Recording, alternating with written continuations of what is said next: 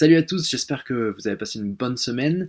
Cette semaine, le podcast, c'est une présentation de ecomail.fr. Je suis très heureux que Ecomail soit entré en contact avec moi pour euh, soutenir le show nomade. Ecomail, c'est un service de messagerie en ligne 100% français et qui veut respecter la confidentialité de ses utilisateurs, mais aussi faire de bonnes actions. On pourrait penser que avoir une boîte de messagerie en ligne gratuite sur un serveur de, tous les géants du web qui, qui nous offrent un service d'email, on pourrait penser que c'est complètement gratuit. En fait, ce qu'il faut savoir, c'est que nos données sont scrutées, elles sont analysées, nos emails sont scannés et nos données sont vendues pour générer des revenus, ce qui pose un vrai problème à la fois éthique et de sécurité. Ecomail, pour 1 euro par mois ou 12 euros par an, offre un service qui est 100% sécuritaire, 100% hébergé en France et un service fiable éthique également pour des utilisateurs qui sont en recherche d'alternatives aux grandes entreprises digitales. Pourquoi éco-responsable En fait, il faut savoir que 50% des revenus qui sont générés grâce aux abonnements sont reversés pour des causes et des groupes qui ont à cœur la protection de l'environnement. Donc si vous êtes intéressé à la fois à réduire et à prendre conscience de votre impact de pollution numérique et à la fois augmenter votre sécurité, Ecomail offre 30 jours d'abonnement gratuit à tous les auditeurs du show nomade sans engagement pour que vous puissiez essayer ce service. Donc si vous voulez créer votre boîte email euh, et aussi en apprendre plus sur toutes les associations et les groupes environnementaux qui sont supportés par Ecomail, rendez-vous sur ecomail.fr. Bonne émission.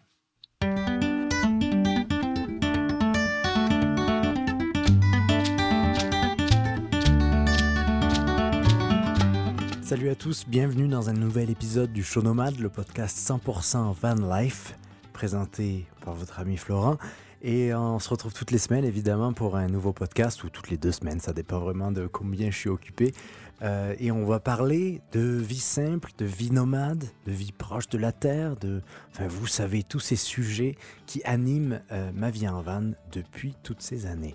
Cette semaine, j'ai avec moi un couple qui est très très cute. C'est, euh, j'ai eu beaucoup de plaisir à les rencontrer virtuellement. Leur projet est assez spécial. Ils font la route de la soie et une sorte de tour du monde en selle. Leur nom d'ailleurs sur internet s'appelle Ancel.voyage et ils traversent la route de la soie à vélo et à cheval. Je trouvais ça assez cocasse et assez euh, curieux pour eh bien, m'intéresser à leur projet.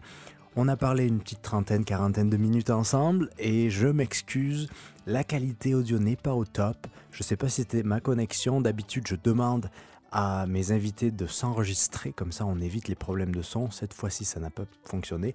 Mais euh, j'espère que vous pourrez quand même capter beaucoup de ces idées, de ces inspirations en ces temps un peu plus obscurs. Euh, on va parler d'un monde où il était possible hein, de, voyager, où il était possible de se lancer dans des projets comme celui de Ashley et Quentin qui voyagent en selle, à vélo et à cheval autour du monde.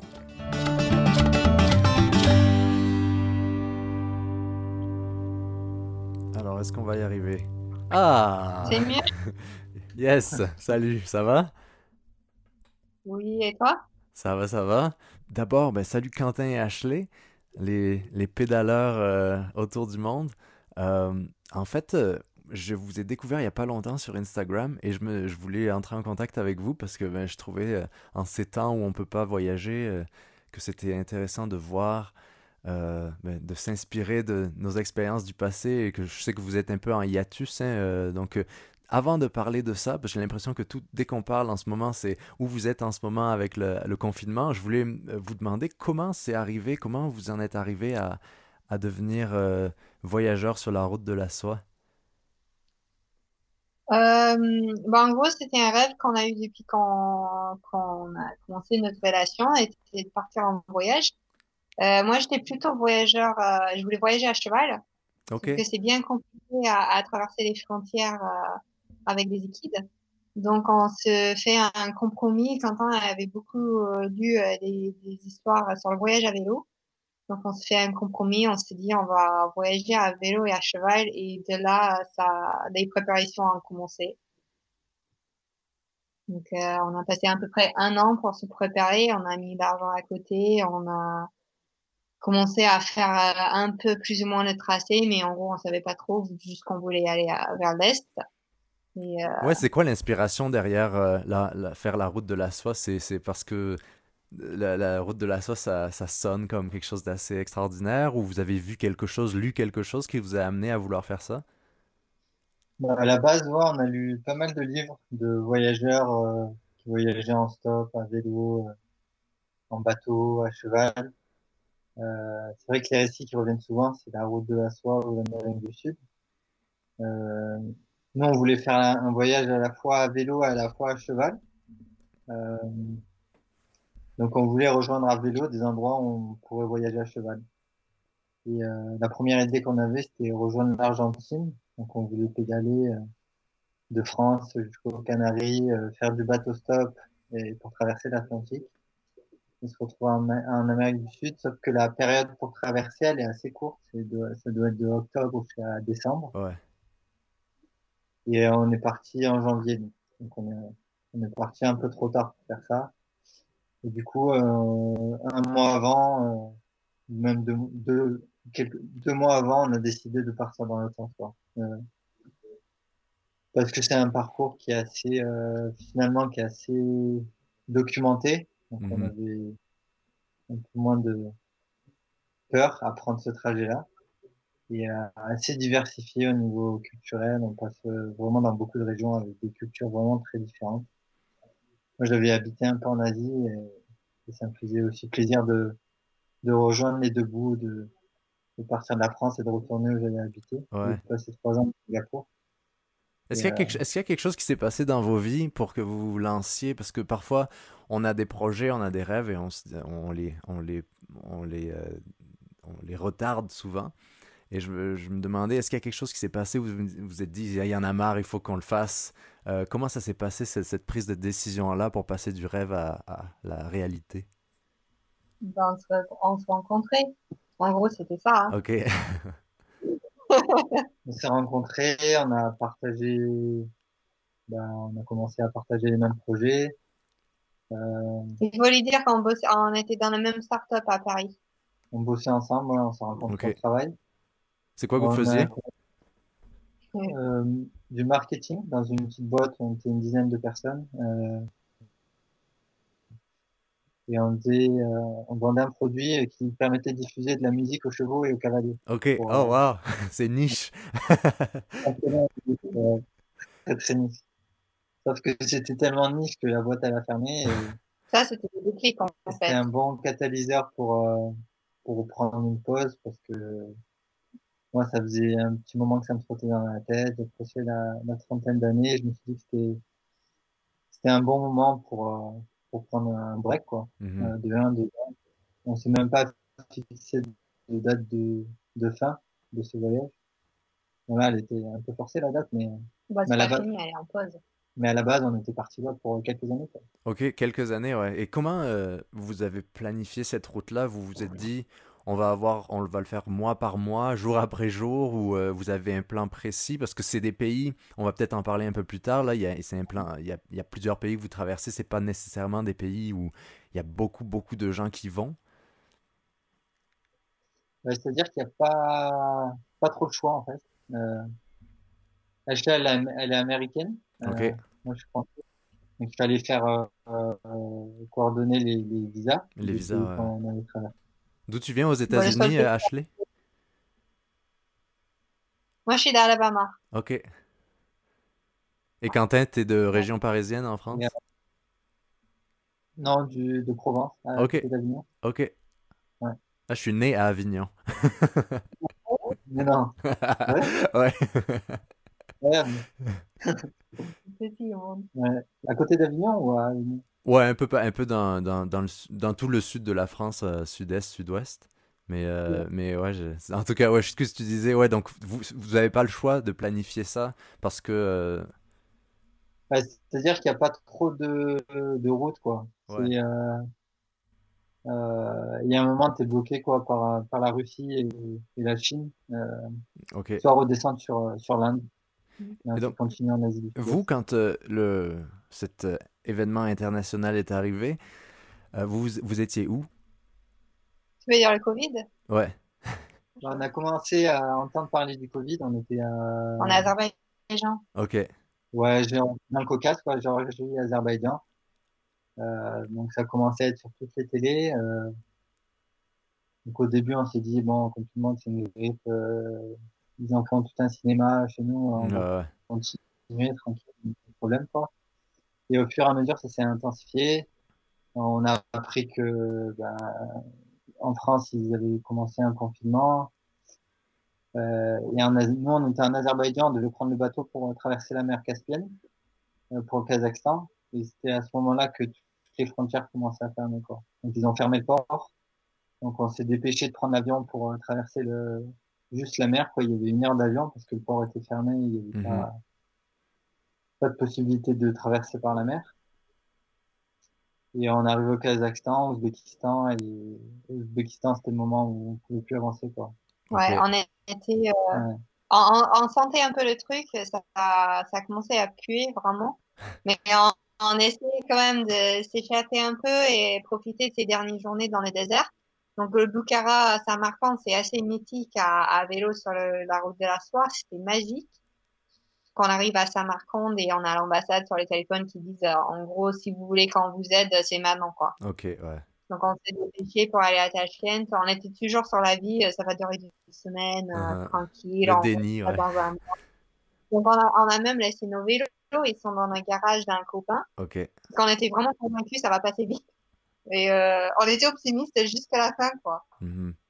Et donc, euh, bah, nos vélos, ils nous attendent à Tashkent et on espère d'y retourner, quoi.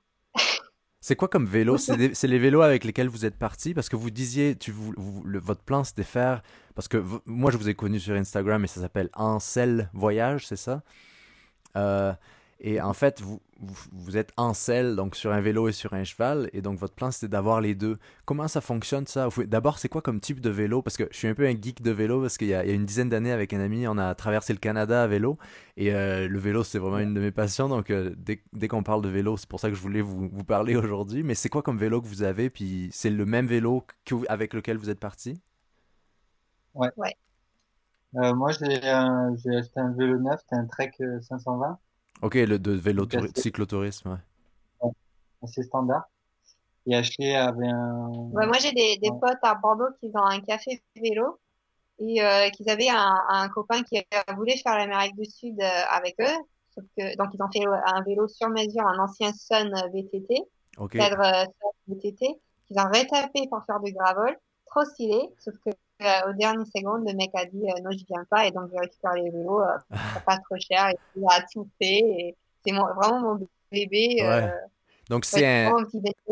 c'est un hardtail ou c'est sans suspension? C'est, il est tout euh, rigide? C'est sans suspension, Rigide. tout rigide. ok, ok. C'est juste le cadre qui est ancien et après j'ai des, des freins euh, cantilever qui sont assez cool aussi pour euh, changer. euh. Ouais, Genre en fait c'est pas high-tech du tout et ça m'arrange dans les pays où c'est un peu paumé. exact, ouais. Parce que j'ai l'impression avec n'importe quel véhicule, c'est ça en fait quand on veut faire un, un tour du monde, c'est que t'as beau avoir euh, la- le truc le plus euh, nec plus ultra et les, les- les te- super technologique et tout, mais quand t'es en Azerbaïdjan, au Kazakhstan ou quoi, eux ils sont sur des trucs qui fonctionnent, c'est-à-dire des, des, une mécanique simple, il n'y a pas d'électronique, il n'y a pas de, de, de trop de d'hydraulique ou quoi, c'est vraiment que de- et donc c'est assez intéressant ce que tu dis de, de garder ça vin- vintage presque.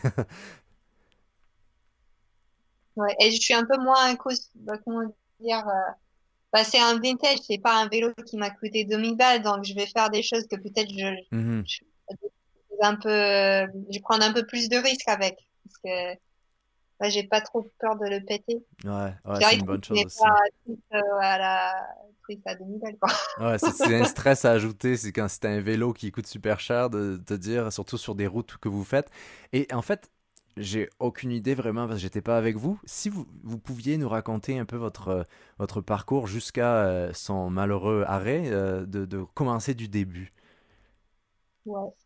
Euh, bah, du coup, on est parti de d'Avignon, euh, à côté d'Avignon, du Luberon, plus, plus exactement, le 7 janvier. Donc, vu qu'on est parti en hiver, on s'est dit euh, pourquoi pas passer euh, euh, passer par la Méditerranée pour la découvrir, donc, on s'est dirigé vers Toulon euh, pour aller prendre un bateau, se rendre en Corse, donc on a traversé la Corse. On a fait un peu de woofing en Corse vers, vers Ajaccio. Ensuite, on a continué, on a traversé la Sardaigne. Ensuite, on a pris le bateau, encore une fois, on est allé jusqu'en Sicile. On a traversé la Sicile. On a fait un peu de woofing là-bas aussi. Euh, woofing euh, deux fois dans des, des fermes qui avaient des chevaux. Mhm. Parce que les cavaliers confirmés, euh, moi, je l'étais un peu moins, vu qu'on on prévoyait de faire du voyage à cheval, ça m'a permis de commencer à m'habituer avec, euh, avec à m'occuper des, des chevaux, Ouais. des animaux. Et ensuite, on a pris le bateau de Sicile euh, jusqu'en Calabre. On a fait tout le sud de l'Italie, euh, bien profité des endroits. Et en Albanie, on est resté quatre mois. Parce qu'on a fait un- on a préparé un voyage à cheval là-bas. Donc, on a laissé nos vélos dans le nord. Et ensuite, on est parti dans le sud euh, en bus. Et euh, on a commencé à organiser euh, notre voyage à cheval là-bas dans le sud. Ok. En gros, c'est beaucoup moins vite à cheval qu'à vélo, mais Ouais. t'as beaucoup plus de liberté Ouais. sur les chemins que tu peux prendre. T'as, t'as un accès aussi aux locaux euh, que t'en as pas à vélo. C'était, nos premiers voyages à cheval, c'était pour se préparer en fait un deuxième. Et franchement, on a, on a, c'était une très belle découverte l'Albanie. Les, les gens sont super sympas, le, le- le paysage des montagnes sont vraiment euh, parfaites. Genre, Et à dans les cheval, montagnes profondes, ouais. C'est super intéressant parce que c'est vraiment comme. euh, ça, ça- ça parle presque d'un ancien temps, en fait, d'acheter de, d'acheter des chevaux puis de, et de partir à l'aventure. Euh, toi, tu as, l'air, de, Ashley, d'avoir de de l'expérience avec les chevaux, mais euh, il y, a- il y a un temps d'adaptation, j'imagine, parce que vous avez deux chevaux, un pour chacun puis un pour votre, euh, vos bagages, c'est ça? Ouais. C'est ça. En gros, ce que il faut savoir, genre moi j'adore vendre la rêve de voyage à cheval parce que c'est vraiment c'est magique. Ouais. En gros, tu, tu vois le monde euh, comme ton cheval il voit le monde, tu vois le monde entre ses oreilles quoi. Mhm. Mais après, euh, je vais je veux dire à tout le monde, genre c'est vraiment du boulot. C'est à vélo, je sais pas, t'as une heure entre quand tu t'élèves, euh, tu ranges ta tente, tu prépares tes sacoches et t'es parti. Euh, à cheval, t'as deux heures facilement Mhm. facilement parce qu'il faut prendre soin d'eux aussi. Et en fait, euh, dans toutes les décisions que tu fais dans la journée, c'est tout, c'est le, le- le- c'est le cheval en premier. Genre, est-ce Ouais. que si j'arrête euh, pour manger, est-ce qu'il y a de l'herbe pour que lui aussi il peut manger? Est-ce qu'il y a de l'eau? Est-ce que euh, on peut camper ici parce que euh, tac tac tac? Genre, on pense toujours à lui. C'est comme voyager avec des enfants, mais on peut pas. C'est beaucoup moins de pause quoi. Mhm. Ouais, non, c'est ça, parce que c'est toujours ça avec des animaux que, qu'on aime ou quoi. C'est. euh, Il y, a, il y a à la fois l'animal, l'animal, il nous sert à quelque chose, mais finalement, on est aussi nous-mêmes esclaves de l'animal aussi, même si on lui fait faire quelque chose. C'est ça qui est intéressant. Ouais. Là, pour le coup, c'est une vraie, vraie équipe, quoi, du, du début jusqu'à la fin, parce que tu, tu les achètes au début et personne se connaît, quoi. Mhm. Et, et au fur et à mesure, tu crées, tu crées une bonne relation avec eux, ouais, ça devient la tu famille. hein. bien les connaître, ils te connaissent, euh, il y a une petite routine euh, très, très sympa, quoi. Et, euh, et c'est beau, beau ce voyage parce que tu es vraiment très éloigné de, de l'urbanisation, quoi, euh, surtout en Albanie. Euh, tu as accès facilement en montagne par les pistes et les Mhm. chemins. Ouais. Il n'y a pas trop de routes, trop de routes encore dans les montagnes, donc tu es vraiment dans, dans la nature, euh, tu te laves dans les rivières. euh. Enfin, tout le petit rêve d'aventure, il, est- Ouais, Il est là. il est réuni dans un si petit pays, quoi. C'est Et vraiment mal- beau, quoi. Mais sur un tour du monde comme ça, malheureusement, c'est ça, c'est pas tout à cheval.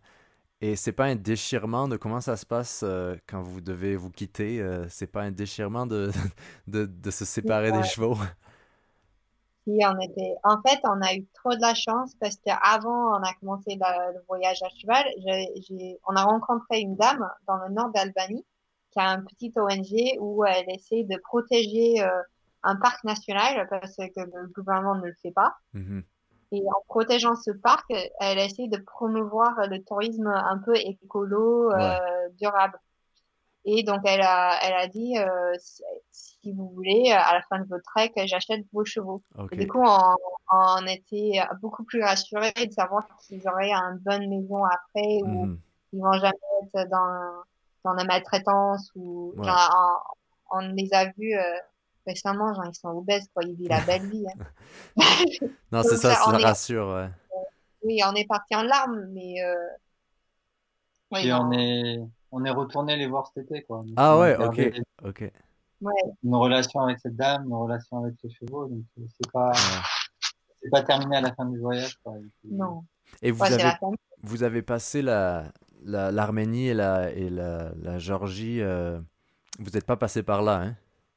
Si, Par si, là. on est passé par euh, Turquie, Géorgie, Azerbaïdjan directement. Ok. C'est ça? L'Arménie, non. Ok, ok. Parce qu'aujourd'hui, avec les événements qui se passent là-bas aussi, j'imagine vous étiez avant ça, mais, euh, mais c'est ça, c'est comme Ouais. quand on fait cette, cette route de la soie. Euh, ben, elle a, elle a une histoire pour cette raison-là, c'est qu'on passe à travers tellement de zones, de cultures, de, de peuples et tout ça qui nécessairement vont amener parfois des conflits. Et en tant que voyageur, on peut se retrouver peut-être au milieu de ça. Euh, vous, est-ce que vous avez fait des détours parfois pour éviter des, des... Est-ce qu'il y a des choses qui se sont arrivées et que vous, vous avez dû vous adapter très vite ou c'est quoi les dangers dans votre, dans votre voyage? Bah, à part le Covid euh, qui nous a fait prendre l'avion euh, au lieu du bateau et qui nous a fait un peu accélérer le, le périple, non, on n'a pas eu de rien de particulier, quoi. Et on se rend compte justement sur le terrain qu'il y a un gros décalage entre ce qu'on voit dans les médias occidentaux et ce qui se passe réellement sur le terrain, quoi. Même en termes de d'esprit, quoi. C'est vrai que, Ouais.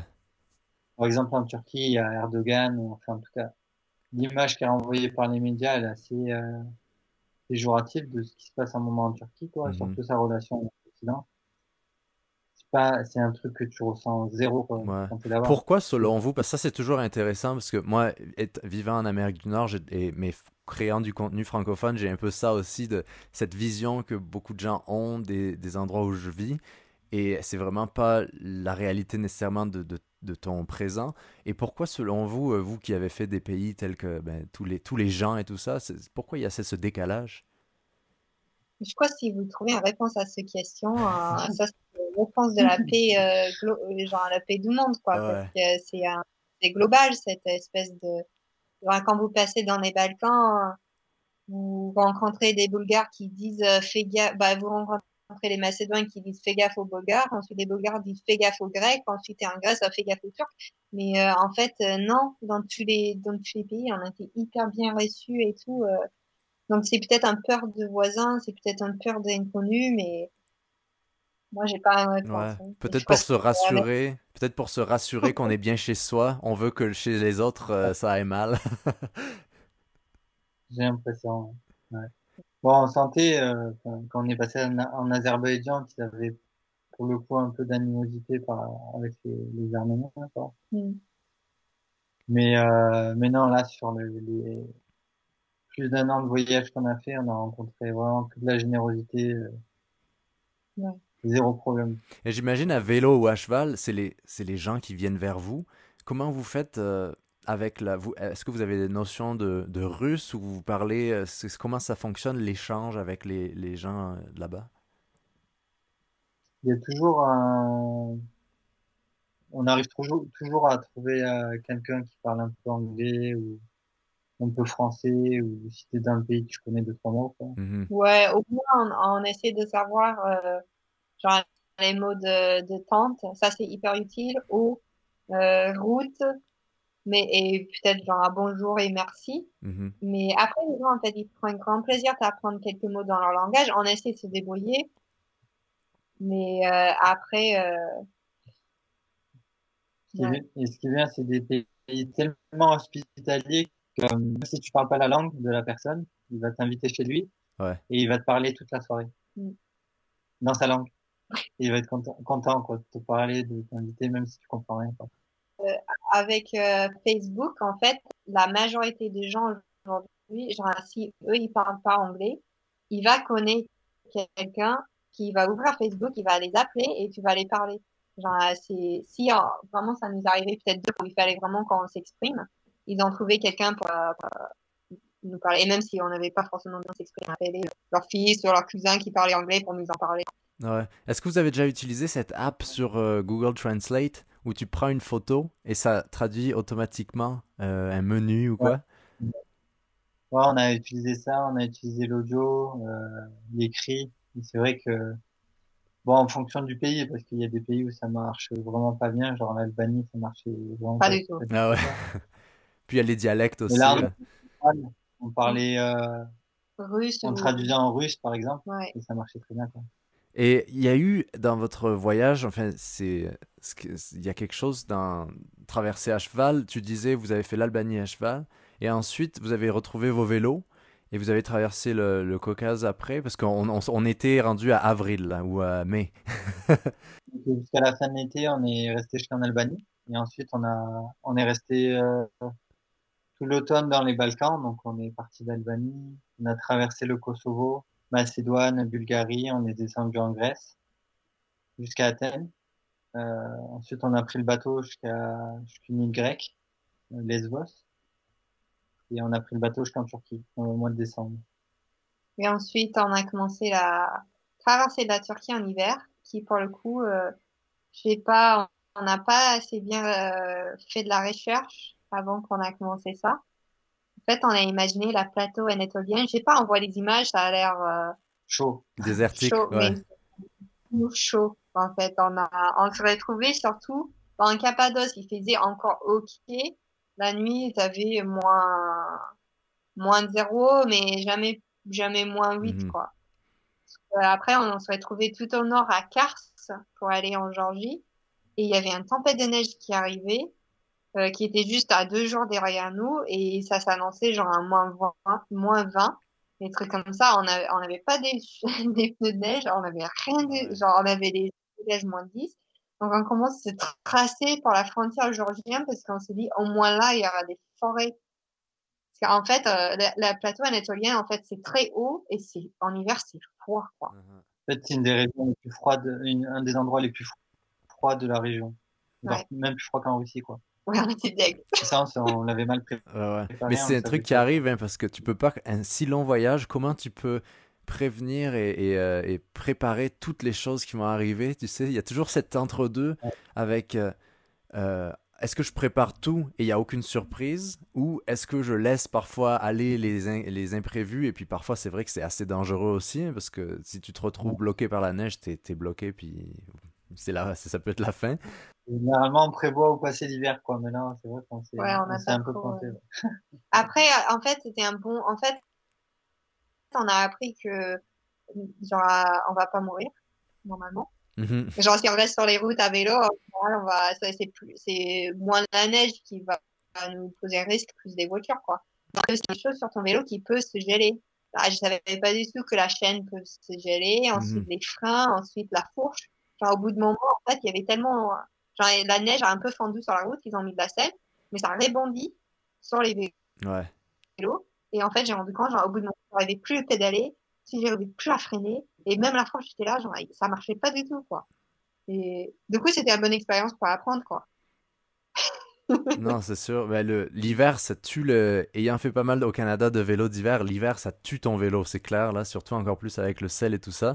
Mais justement, vous, avec votre équipement, euh, vous, vous êtes, vous êtes chargé ou vous, vous, vous faites confiance aux endroits où vous allez, ou vous vous, vous dites, on peut toujours trouver quelque chose pour s'aider parce que vous êtes dans des endroits parfois où il n'y a rien à des, des centaines de kilomètres à la ronde? On a tout ce qu'il faut pour être indépendant. Après, on n'a pas eu euh, trop l'occasion de s'isoler jusque jusqu'au Kazakhstan, quoi. Mhm. Pour, euh, jusqu'en Turquie, jusqu'au Caucase, euh, c'est quand même.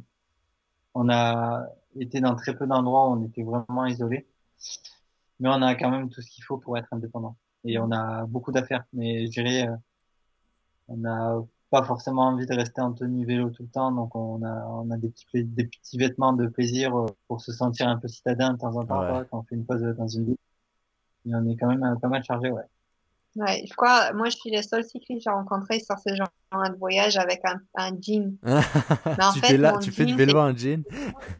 Non, mais je l'ai pour, euh, pour quand on est en ville, en fait. Ah, Genre, on a, on s'est fait pause à Tbilissi, à, en Géorgie, le capitale, ce qui est vraiment stylé comme ville. C'est un peu comme Vienne et Berlin et un ancien truc soviétique, mais c'est, c'est vraiment trop stylé. Et il y a un boîte de nuit, genre, le seul bo- boîte de nuit de ce style dans toute la région et tout, bah, j'avais un jean, j'étais trop contente, quoi. Ça te rappelle que t'es quand même humain. Et surtout pour moi, j'étais avec Quentin et à l'époque, on avait un troisième pote avec nous. Donc, on était deux garçons et moi. Franchement, je vais dire, en tant que fille, euh, je sens pas trop féminin souvent. ouais. Genre, sur le vélo, je sais pas, je suis habillée, je suis souvent un peu sale. De mettre un jean et un peu de, genre, de me coiffer et sortir, sortir comme ça, c'est, ça fait trop de bien. C'est une plaise, mais de, qu'on n'apprécie pas du tout quand on a habité en ville. Exact, ouais. Ouais, c'est fou, hein, l'adaptabilité, l'adaptation, comment on s'adapte à tout en tant qu'humain. C'est ça que je sais pas si vous avez fait cette expérience-là, mais souvent, on pense que il y a quelque chose qui est pas possible ou quoi, mais on s'adapte vraiment à tout et à tous les inconforts et tout ça. Et après, juste avoir une, une douche euh, une fois par semaine ou quoi, ou, ou, avoir des bons habits une fois de temps en temps, c'est comme euh, le luxe ultime. C'est une expérience assez, euh, intéressante. J'ai l'impression que c'est ce que vous viviez aussi. C'est ça. Ouais, c'est sûr. Je crois que c'est Mark Twain qui a dit. Euh... Non, c'est pas Mark Twain, c'est c'est le mec dans les années 20. Il a écrit un un livre qui est genre le le Guide to Tramping ou un truc comme ça en ah, anglais. Uh-huh. Il disait que en fait le voyageur qui voyage pendant longtemps, il a en fait un peu plus d'habitude à se dépenser trop quand il passe dans les villes parce qu'il la petite plaisir, euh, il est trop tenté. C'est un peu nous quand on passe dans les villes, surtout à vélo, et tu passes un truc avec une boulangerie avec des trucs blindés de sucre. En fait, quand, quand tu fais du vélo, ton, estomac, c'est, c'est le vide noir. Genre, tu prends des énormes plaisirs dans les tout petits trucs. Ouais, mais c'est ça qui est drôle, c'est que je pense, ultimement, le, dans, dans, des expériences comme la vôtre, ou dans n'importe quelle expérience de, long, de voyage de long terme ou quoi, c'est vraiment ça qui, qui, a le plus de valeur, autre que rencontrer des gens et, découvrir d'autres horizons. C'est découvrir qu'on a besoin de peu et que les petits plaisirs, c'est vraiment les, les, plus grands et aussi que mais c'est aussi dans la difficulté qu'on se définit, tu vois, c'est dans l'inconfort qu'on qu'on sait ce qu'on est, qu'on grandit et tout. Et euh, en fait, moi, je voulais vous demander, c'est quoi Est-ce que derrière votre voyage, parce que vous faites des super belles photos sur Instagram, et j'encouragerai tout le monde à aller les voir, euh, tous ceux qui euh, regardent ce podcast. Mais derrière ça, vous écrivez aussi, j'ai vu, vous faites un blog et tout. Et c'est quoi votre. Est-ce que vous avez un message ou c'est quoi l'idée derrière, au-delà de ce voyage qui n'est pas encore fini en fait? Ouais, on a un message. c'est on aimerait bien inspirer les gens à faire la même chose, à entreprendre leur propre projet. Donc, on parle beaucoup de dépassement de soi, on parle beaucoup d'aventure, on aime parler un peu d'écologie aussi. On aime partager. Mais là, c'est sûr qu'à vélo et à cheval, t'es 100%, euh, t'es très écolo. Moi, je fais pas mal de photos et Haché, elle écrit pas mal. Donc, on essaye de. Bon, on est très complémentaires sur ce truc-là. Donc, euh, donc c'est cool. Ça nous fait, ça nous fait quand même pas mal plaisir de, de partager tout ce qu'on voit, que ce soit pour les proches, la famille, ou les personnes extérieures, quoi. Est-ce que vous avez une idée de, de quand vous allez pouvoir retourner sur la route? Parce que vous disiez, il n'y a pas nécessairement de fin, vous étiez, vous étiez pas mis un, but ultime. Mais à un moment, est-ce que vous, vous, avez, vous, vivez la vie à semaine après semaine en ce moment? Ou euh, comment, comment vous, vous, vivez ce confinement-là et, et, le futur un peu euh, incertain? Ben Là, on a repris un, un, petit boulot à temps partiel. Donc, on bosse un peu de chez nous. Ça nous permet d'avoir une petite activité et de renflouer un peu les caisses. Mhm. Et euh, depuis qu'on est rentré, on a toujours euh, eu en tête de repartir. Euh, bah, C'était soit pendant l'été, mais ça s'est pas fait, soit euh, pendant l'hiver. Mm. Donc on, on, espère pouvoir repartir au début de l'année et continuer. et là-bas, l'hiver, il sera pas trop rude quand si vous y retournez cet hiver? Oh, on est pas. J'ai déjà dit, on a passé les mois. Euh, en, fait, ce qu'on devait faire, c'était préparer une deuxième rando à cheval en Asie centrale, un peu plus long, sur deux, trois mois. Et ce qu'on aimerait faire là, c'est s'installer peut-être deux mois dans une ville là-bas pour euh, prendre le temps de préparer ce voyage et, être prêt à, partir au, printemps. Mm-hmm. Mais on est assez optimiste qu'on pourrait partir en, en février ou mars pour l'Asie centrale. L'Uzbékistan, c'est ouvert euh, avec le test négatif.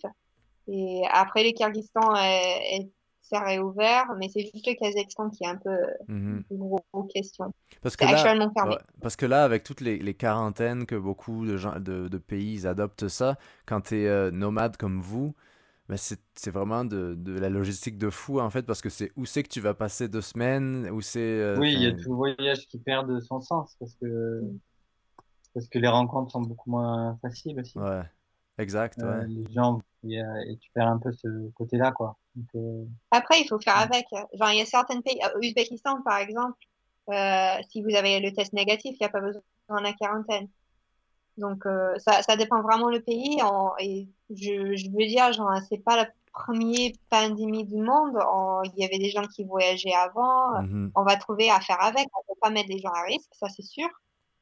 Et mais après. Euh, mais c'est drôle, c'est intéressant ce que tu dis parce que ce que vous dites parce que j'ai l'impression qu'avec le confinement et tout à coup, euh, il y avait les pays qui, qui appelaient leurs ressortissants euh, chez eux. Après, j'imagine, Ashley, tu es, résidente française aussi pour pouvoir euh, être en France.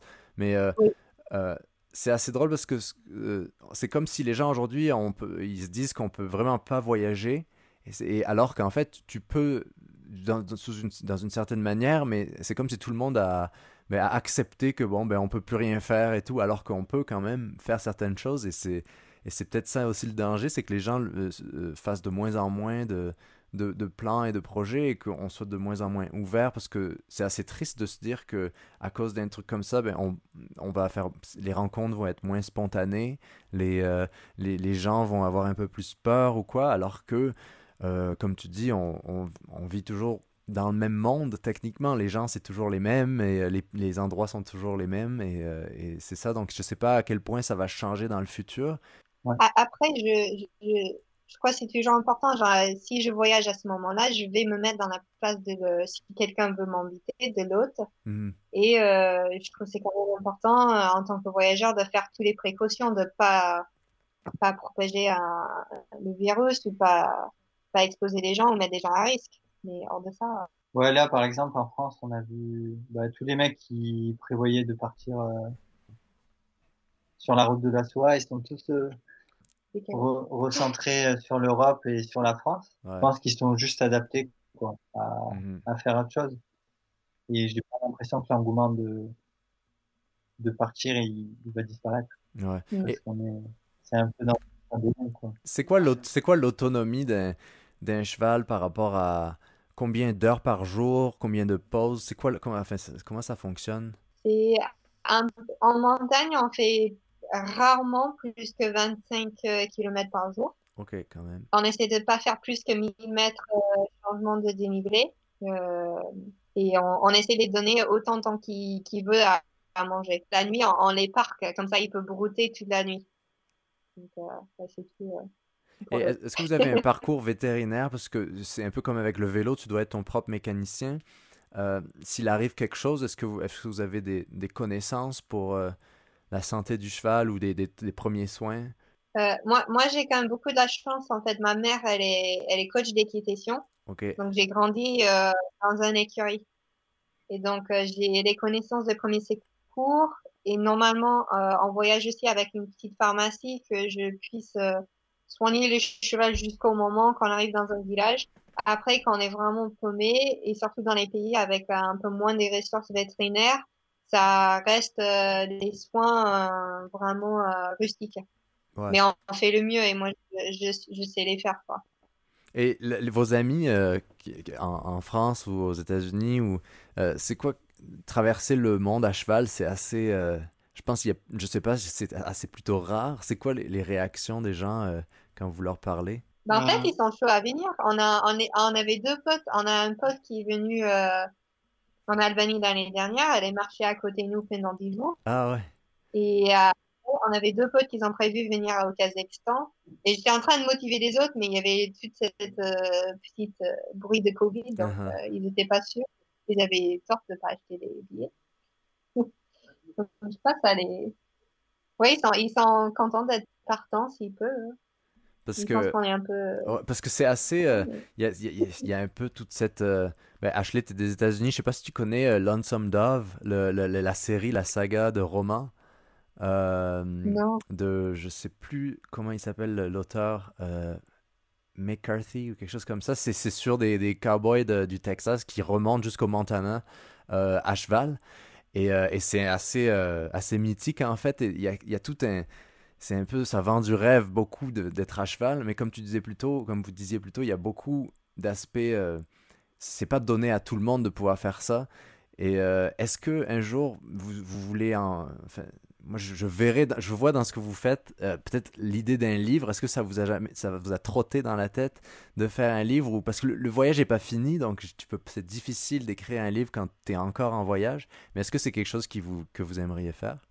Bah, en fait, euh, là, on a, on, a passé cet été, c'était un peu nos projets de cœur de faire un beau livre, donc mhm. euh, des récits de, de, de textes avec des photos de Quentin sur notre premier voyage à cheval en Albanie. Euh, donc ce livre-là, il est, euh, bah, les textes et les photos sont finis. On commence à faire le, le format et on a, on commence à accrocher aux, maisons d'édition euh, pour voir euh, sur la prochaine étape de la publication. Est-ce que vous avez eu des bons retours pas encore, on est en train de, de pitcher des maisons d'édition là. On a commencé carrément cette semaine à les contacter. Donc. Ah, c'est cool. Euh, s'il y a des, des, maisons de publication et des éditeurs qui écoutent euh, le podcast. Bah non, non, c'est vraiment cool. Puis euh, si, si le livre, vous le faites, j'en parlerai parce que c'est. Moi, je trouve ça vraiment.